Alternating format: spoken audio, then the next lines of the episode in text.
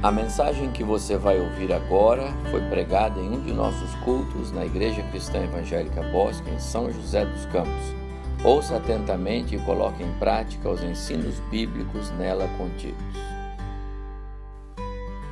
Eu quero para que nós lembremos, por um momento de onde nós já passamos, que leiamos novamente os dez mandamentos. Os quatro primeiros eu falei de forma mais resumida e vou indicando aos irmãos, até que nós terminemos a leitura então dos, dos dez versículos. Diz assim a Bíblia Sagrada: Então Deus falou todas estas palavras: Eu sou o Senhor seu Deus, que o tirei da terra do Egito, da casa de servidão. Não tenha outros deuses diante de mim.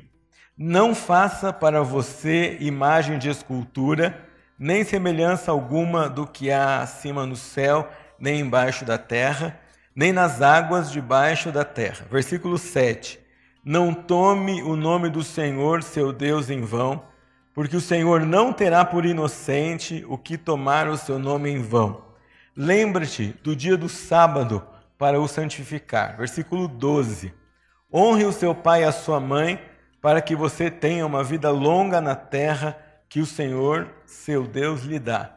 Não mate, não cometa adultério, não furte, não dê falso testemunho contra o seu próximo, não cobice a casa do seu próximo. Até aqui.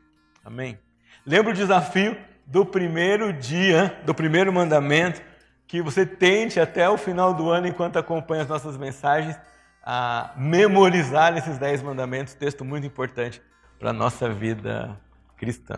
Ai, meu Deus, o Ai Jesus. Quantas vezes você já ouviu alguém dizer uma frase como essa e talvez, talvez ser censurado por alguém? Não tome o nome do Senhor, seu Deus, em vão. Mas como seria bom se fosse tão fácil ah, não tomar o Deus, nome de Deus em vão, apenas censurando algumas expressões corriqueiras que nós usamos no dia a dia. Hoje à tarde, e quando vimos futebol, um dos meninos falou alguma coisa sobre ah, por que, que Deus deixa a Suíça fazer gol? Eu falei, bom, olha, Deus não tem preferência nacional. E às vezes nós envolvemos o Senhor nessas questões tão riqueiras, tão corriqueiras e tão pessoais. Às vezes nós envolvemos Deus em questões das quais Ele não tem nada a ver. E mesmo só com expressões que julgamos inocentes, tomamos o seu nome em vão. Mas certamente há uma, maneiras muito mais profundas de entendermos o que é tomar o nome do nosso Deus em vão quando nós pensamos no nosso relacionamento com Ele e quando nós pensamos na nossa tarefa de proclamar as verdades que hoje nós já cantamos a respeito do seu nome e da sua pessoa nome que salva, nome que cura, nome que liberta, nome santo, nome poderoso, nome exaltado, nome incomparável e que não pode estar na nossa boca para qualquer coisa, para qualquer lugar, nem pode ser levado na nossa vida como se fosse o nome de qualquer pessoa e de uma pessoa comum. Antes de nós pensarmos um pouco mais sobre como não tomar o nome do nosso Deus em vão, nós precisamos lembrar um pouco o que significa nome no contexto da palavra de Deus. Porque nome na nossa cultura é um mero designativo pessoal. De vez em quando nós não prestamos muita atenção, ainda mais nos dias de hoje, que a honestidade anda em baixa, não prestamos muita a questão na, na, questão do nome, nem na questão do bom nome, nem da reputação de um nome que alguém pode ter. Mas na palavra de Deus, nome era muito mais do que a simples etiqueta que você leva na sua vida. Em Gênesis capítulo 4, quando 26, quando começa a Adão recomeça a sua genealogia, agora por meio de Sete, nasce um filho. E ele põe o nome de Enos. Não é por acaso, porque Enos é uma outra palavra para homem. E Adão também é uma palavra em hebraico para homem. E quando esse filho nasce, ah, o texto diz para nós que daí se como, começou a invocar o nome do Senhor. A palavra invocar pode ser melhor, melhor traduzida também, porque daí se começou a proclamar o nome do Senhor. Parece que não tem muito sentido, mas quando você volta para o começo de Gênesis capítulo 4, ali existia Enoque, que era filho de Caim, e seu nome significava fraqueza. Caim então construiu uma cidade e colocou nela o nome do seu filho, porque ele não queria engrandecer o nome de Deus. Ele queria engrandecer o próprio nome, ou o nome do seu filho. Os judeus interpretaram essa história de nome de maneira muito séria, de forma que quando os copistas iam copiar o texto bíblico, eles trocavam de caneta e era uma caneta especial só para aquele texto. A coisa foi tão, tão levada a sério que a pronúncia do nome de Deus se perdeu. Essa pronúncia que nós temos de Jeová, Javé, era é uma pronúncia aproximada. Eles tomaram as vogais de outro nome de Deus, que é Senhor, meu Senhor, colocaram essas vogais no nome eterno de Deus e aí tem um som aproximado que a gente consegue trazer para a nossa língua. Mas de fato, ninguém sabe como esse nome era pronunciado naquele tempo. Então, o nome aqui representa muito mais do que apenas o designativo pelo qual alguém é chamado. O nome é a característica dessas pessoas. No caso dos profetas, por exemplo, o nome deles carregava um resumo da sua mensagem. Isaías é a salvação do Senhor, a salvação de Jeová. Jonas tem um nome muito sugestivo. Jonas, filho de Amitai, é pomba, filho da verdade. É um profeta que foge, que é arisco como a pomba, mas que é filho da verdade, que tem que voltar e encarar a verdade do chamado do Senhor nosso Deus, a realidade. A gente tem Miqueias, que é quem é como o nosso Deus. A gente tem Naum, que significa consolação, e no meio do juízo ele levanta ah, o nome do Senhor, levanta características sobre a pessoa de Deus. Quando Adão, quando Sete coloca o nome no neto de Adão, de Enos, ele quer mostrar que ali se inicia uma nova época, que ele desejava que a partir do seu filho, uma nova era de invocação do nome do Senhor, uma volta aquilo que o seu avô tinha aprendido do Senhor, acontecesse naquele momento. Um contraste com os seus tios, seus primos, que desejavam exaltar a sua própria pessoa e não queriam glorificar o nome de Deus ou a pessoa de Deus. No conhecido episódio de Moisés, quando Deus chama Moisés, Moisés apresenta uma série de questões para o Senhor. E uma delas é: Mas quem é o Senhor? Que mostra para nós que durante o seu tempo de Egito, Moisés sofreu uma certa amnésia daquilo que tinha aprendido tão pequenininho em casa com a sua mãe e com a sua irmã e com o seu irmão. E quando ele pergunta, Senhor, mas quando Israel perguntar para mim, quem é o Senhor? E Deus diz para ele: Você vai dizer para eles que aquele que é eternamente, eu sou o que sou, é o Deus que mandou você. E disse mais Deus para Moisés: O Senhor, o Deus de vossos pais, o Deus de Abraão, o Deus de Isaac e o Deus de Jacó, me enviou a vós outros, e este é o meu nome, e assim serei lembrado de geração em geração. Olha só. Num primeiro momento, o Senhor anuncia: Eu sou o que sou, ou eu sou o eterno. E agora, nesse segundo momento, ele explica por que eu sou eterno. Sou o Deus dos seus antepassados. Sou o Deus que aqueles a quem eu chamei no começo serviram. E serei o Deus de geração em geração, até quando todo o meu plano para este mundo e para o meu povo for concluído.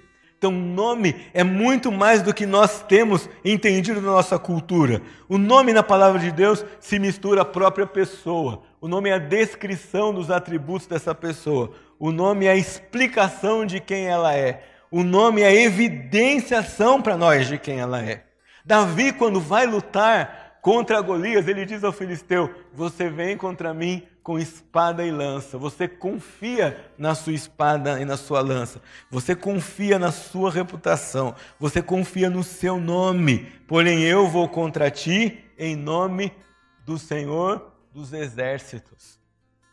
Talvez Golias, ou certamente Golias não entendeu. Mas o que Davi está dizendo para ele é: a sua lança e sua espada não mandam nada, porque o meu Deus manda no seu exército inteiro.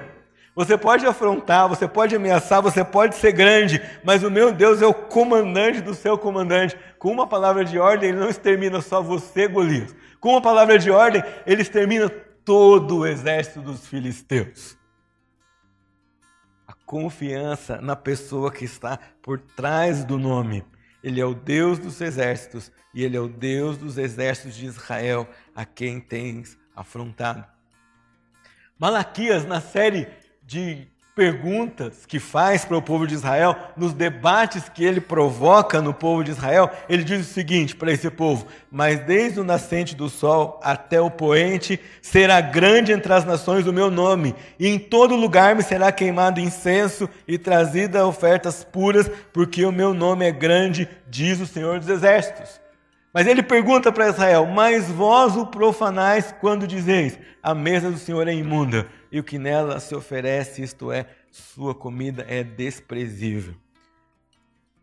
O profeta diz para Israel: Vocês conhecem muito melhor do que qualquer nação o Deus do nome a quem vocês proclamam e invocam, mas vocês vivem como se não conhecessem. Vocês têm condições de ter todo o ensinamento para invocar o nome do Senhor mas é o povo que está fora de Israel, desde o nascente até o sol poente, em todas as nações que vai fazer isso, porque vocês ignoram o meu nome, vocês ignoram a minha pessoa. Ou seja, o nome de Deus, seu caráter e sua reputação deveria ser honrado por todos os israelitas. E eu não sei se você notou, o nome para o mandamento para não tomar o nome do Senhor nosso Deus em vão é um dos únicos aqui o único que diz qual é a punição quando isso não acontece. Diz o texto: o Senhor não tomará por inocente o que tomar o seu nome em vão. Se você for um pouquinho para frente em Levítico, no livro da lei, você vai ver que a pena para quem tomava o nome do Senhor, seu Deus, em vão era o apedrejamento. A lição para os israelitas era que a proclamação do santo nome do Senhor deveria ser um contraste para toda aquela realidade mística, mágica, ritualística, idólatra que eles encontrariam em Canaã. Um dos significados desse mandamento para o povo de Israel é não usem o nome de Deus em assuntos com os quais Deus não tem a ver. Não use o nome de Deus em rituais idólatras, não use o nome de Deus em juramentos falsos, não use o nome de Deus em mandingas ou simpatias para favorecerem a vida de vocês. Não usem o nome de Deus quando aquilo que vocês estiverem envolvido não é, estiver em acordo com a pessoa de Deus, com a vontade de Deus e com a lei de Deus. Quero sugerir que nós olhemos para o mandamento hoje à noite de forma positiva. O que acontece quando nós não tomamos, ou quando nós tomamos de maneira correta o nome de Deus. E o que acontece depois de maneira negativa quando nós tomamos o nome do nosso Deus em vão. E quero sugerir para vocês que a nossa relação com o nome de Deus está em três áreas: a reputação do Senhor, a representatividade que nós temos diante do povo e falamos em nome desse Senhor e o relacionamento que nós desenvolvemos com esse Deus. Olha, não tomar o nome de Deus ou tomar o nome de Deus, essa palavra, ela é melhor traduzida como carregar o nome de Deus. Levar o nome de Deus, como diz o hino que nós vamos cantar. A erguer o nome de Deus para que seja visto e contemplado por todos. E o que o mandamento vai dizer para nós é: não erga, não levante, não carregue esse nome com displicência e nem em vão. Isso significa que levar o nome de Deus é cuidar de como ensinamos a respeito de Deus, é cuidar de como julgamos a vida de acordo com Sua vontade, como aceitamos não só a Sua soberania, mas a Sua sabedoria em nossa vida.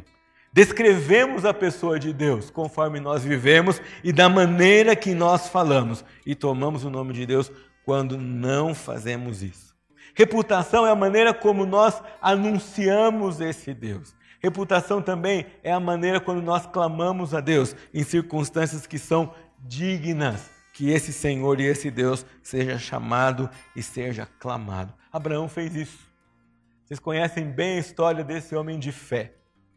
O Senhor disse para ele: Abraão, toma o teu único filho e ainda acrescenta: o filho a quem amas.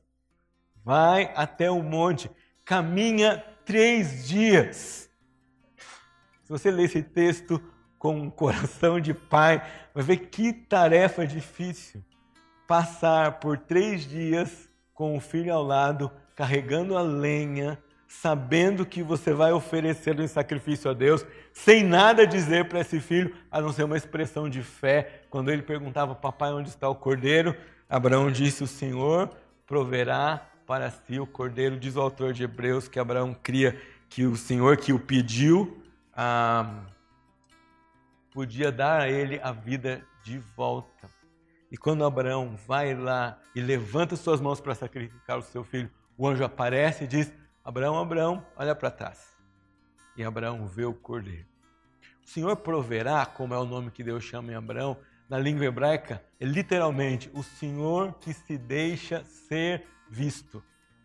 Então Abraão não viu o cordeiro, subiu sem ver o cordeiro. Quando chega ali e não mata o seu filho sobre a ordem de Deus, Deus deixa que ele veja a sua provisão e ele nomeia o Senhor, ele testemunha, ele mostra a reputação do Senhor quando ele anuncia: o Senhor é Deus provedor.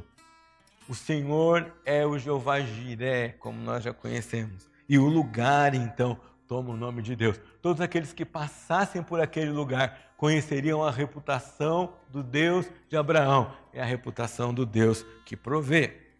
O salmista quando ora, ele diz: Por causa do teu nome, Senhor, perdoa a minha iniquidade, que é grande, não por causa de mim.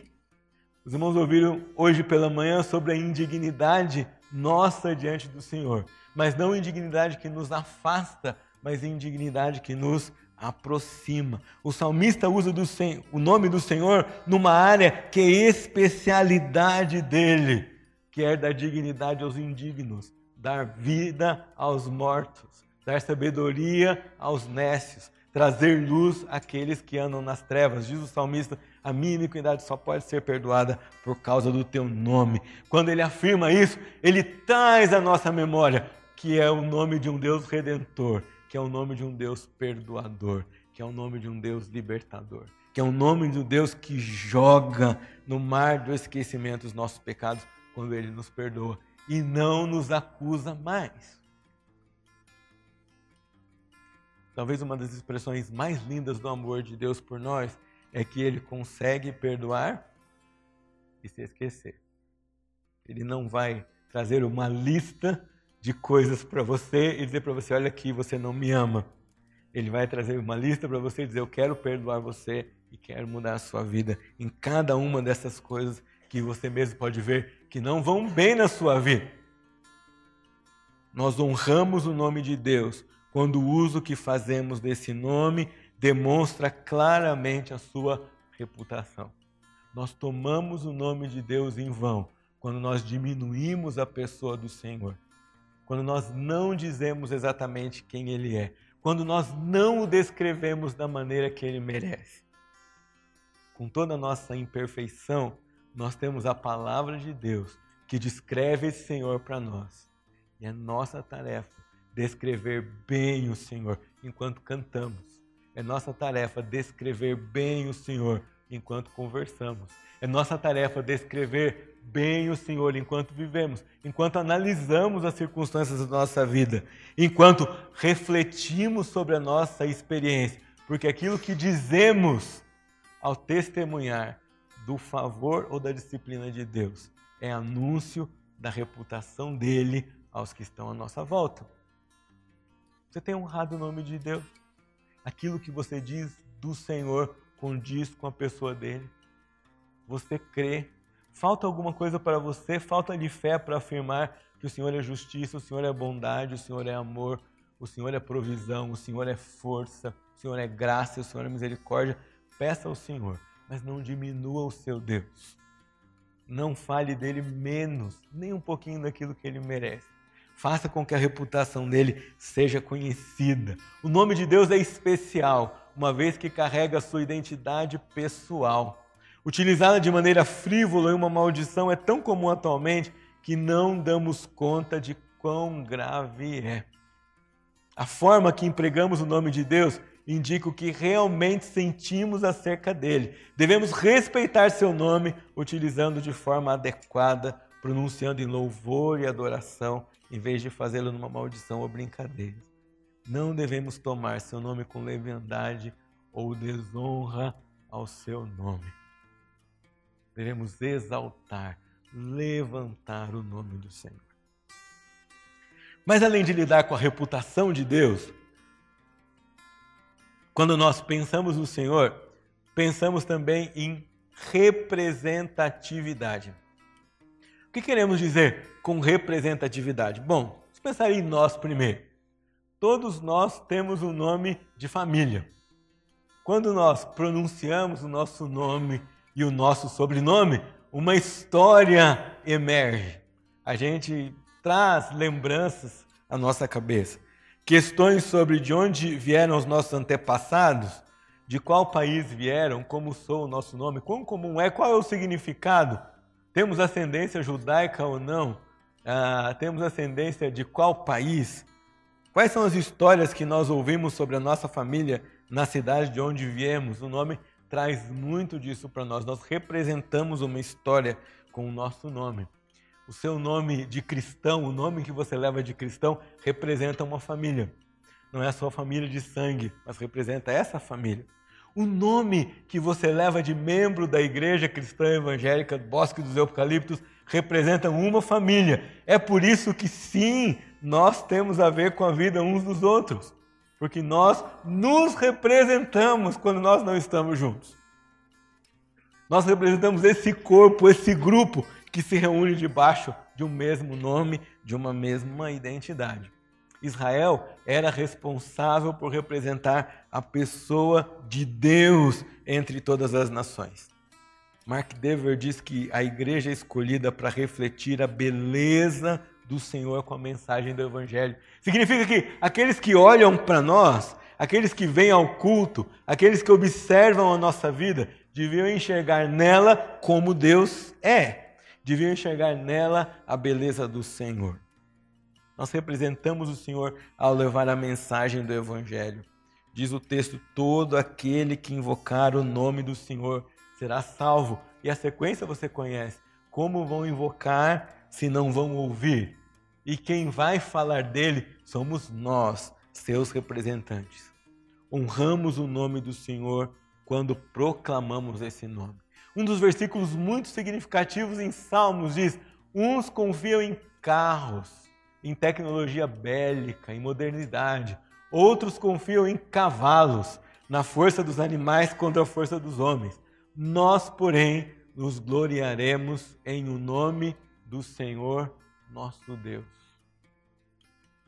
O que o salmista está dizendo aqui é que em outros povos, o que eles podem manipular representa o Deus deles. Eles representam a própria força. Eles representam a própria engenhosidade humana, mas Israel não fazia assim. Israel representaria o Senhor. E quando o Senhor entra na jogada, ninguém pode vencê-lo. O Senhor Jesus, quando nos ensinou a orar, disse que nós devíamos começar assim: Pai nosso que estás nos céus, santificado seja o teu nome. Ora, o nome de Deus já é santificado por sua natureza que é que Jesus queria dizer com essa oração? Ele queria dizer que nossa atitude em relação a esse nome precisa ser santificada. Significa que a nossa vida, por causa de um Deus que é santo, nós santificamos esse nome quando nós santificamos a nossa vida. E se é um desejo que Deus tem para nós, é que a nossa vida persiga a santificação. Paulo diz aos Tessalonicenses: Pois esta é a vontade de Deus. Dois pontos. A vossa santificação. Ele diz também ao Timóteo, porquanto Deus não nos chamou, perdão, aos Tessalonicenses ainda, porquanto Deus não nos chamou para a impureza, mas sim para a santificação. Diz ainda Paulo aos Colossenses: E tudo quanto fizerdes, seja em palavra, seja em ação, fazei-o em nome do Senhor, dando por ele graças a Deus Pai. Você representa a Jesus Cristo, você representa o Senhor Deus a quem você crê. Você é responsável por anunciar a sua reputação, mas também por representá-lo como pregador da mensagem que ele deixou para nós, o Evangelho. É por isso que o Evangelho tem que fazer parte da nossa vida. Ele faz parte desse púlpito, ele faz parte das nossas conversas na escola bíblica, ele faz parte das nossas reuniões de estudo bíblico. Ele deveria estar nas nossas conversas informais, quando nós nos encontramos para comunhão, quando nós visitamos uns aos outros, ele deveria aparecer na nossa conversa. O Evangelho, as boas novas de Jesus, que consiste no fato de que Deus, o Pai, que é santo e justo em todos os seus caminhos, está irado com os pecadores e vai castigar o homem. Que o homem desobedece às normas de Deus, está alienado do amor de Deus, está em perigo de condenação eterna, longe desse Deus. Contudo, esse Deus é rico em misericórdia e enviou por causa do seu grande amor o seu único filho, nascido da Virgem Maria, para morrer como resgate e substituto em favor dos pecados de pessoas rebeldes como você e eu. E agora, por causa da obediência perfeita do seu filho e por causa da morte dele, nós podemos anunciar o evangelho de Jesus Cristo. Nós podemos representar esse evangelho e mostrar o Pai que é santo e justo em todos os seus caminhos e que vai salvar aqueles por causa do seu filho. Lydia Baxter, autora do hino Leva tu contigo o nome. Dizia que o nome de Jesus era tudo para ela. Ela estudava o nome de Deus nas Escrituras, mas estudava muito mais o nome de Jesus. E quando assolada por grandes dificuldades físicas, por grande tribulação, perguntaram para ela como você se sente. Ela disse: Eu tenho uma armadura muito especial. Tenho o nome de Jesus. Quando o tentador procura me fazer triste ou desesperada, falo o nome de Jesus e ele, Satanás, não pode me atingir. O nome de Jesus quer dizer Salvador e vem da mesma raiz hebraica que o nome de Josué e Joás. Lídia expressou o seu amor para o nome de Jesus nesse hino que nós conhecemos e que ela escreveu em 1870, o que nos leva ao próximo aspecto de como nós honramos o nome do Senhor honramos o nome do Senhor com relacionamento. Mostramos quem Ele é por meio das nossas palavras e atitudes. O representamos por meio da igreja que deve pregar o Evangelho. E nos relacionamos com Ele por meio de oração e adoração e a confiança naquilo que Ele vai fazer por nós. Como cristãos, temos o privilégio enorme de invocar o nome do Senhor em todo o tempo. Invocamos o nome do Senhor na angústia, invocamos o nome do Senhor na oração, invocamos o nome do Senhor na alegria, invocamos o nome do Senhor quando temos um trabalho a fazer. E fazemos isso porque quando chamamos pelo seu nome, experimentamos quem ele é e experimentamos um pouco mais do seu ser.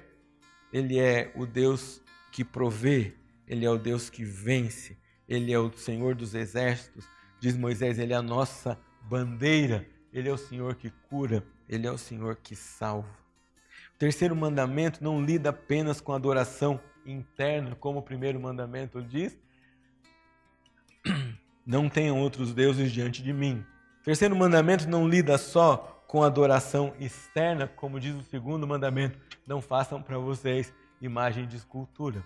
Terceiro mandamento lida com a profissão de fé que nós fazemos com a nossa boca da verdadeira adoração ao nosso Senhor. Diz o salmista: Bendito seja o nome do Senhor agora e para sempre. Diz o salmista ainda: O nosso socorro está em o nome do Senhor, Criador do céu e da terra. Provérbios 18, 10 diz: Torre forte é o nome do Senhor a qual o justo se acolhe e está seguro. Tiago diz: está alguém triste, cante louvores, está alguém entre vós doente, chama os presbíteros da igreja e orem em o nome do Senhor. Paulo ainda fala conosco a respeito de como será esse nome escatologicamente. Ele diz que por causa da obediência de Jesus até a morte de cruz, Deus o exaltou sobremaneira e lhe deu um nome acima de todo nome, para que ao nome de Jesus se dobre todo o joelho nos céus e na terra, debaixo da terra, e toda língua confesse que Jesus Cristo é o Senhor, para a glória de Deus Pai. O nome de Jesus está acima de todos e um dia será honrado por todos. Mas enquanto esse dia não vem, é sua tarefa e minha tarefa nos relacionar com esse Deus, de forma que esse relacionamento seja a fonte, a força, a origem da nossa capacidade de representá-lo bem e da nossa capacidade de descrever com a nossa vida, com a nossa fala, a reputação desse nosso Deus. Gloria Gator é uma das maiores compositoras de hinos evangélicos do nosso tempo. Escreveu mais de 400 hinos. Dentre eles, porque ele vive, posso crer no amanhã. Há um hino que ela escreveu, nós cantamos a melodia dele no hino 377 dos Salmos Hinos, mas a letra dela é diferente. E a última estrofe diz assim: Teu reino venha ao redor de mim, por meio de mim e em mim. Seu poder e sua glória brilhem através de mim. E seu santo nome eu carregue com honra, e assim teu reino seja visto em mim. Que o pão da vida eu compartilhe com honra, e que tu alimentes um mundo faminto por meio de mim.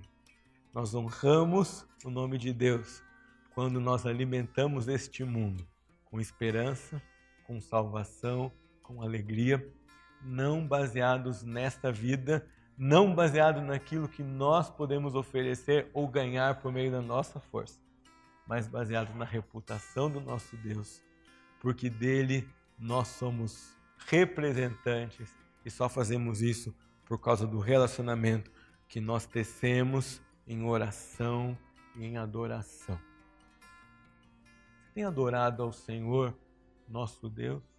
Você tem saboreado o que é dizer de maneira doce: O Senhor é meu Jesus, meu Salvador, meu Senhor, meu cuidador, meu provedor, aquele que me ajuda quando ninguém mais vai me ajudar, aquele que fica comigo mesmo que meu pai e minha mãe me abandonem. Você adora o Senhor e você se delicia na beleza da sua pessoa, pronunciando o seu nome, assim você vai honrar ao Senhor.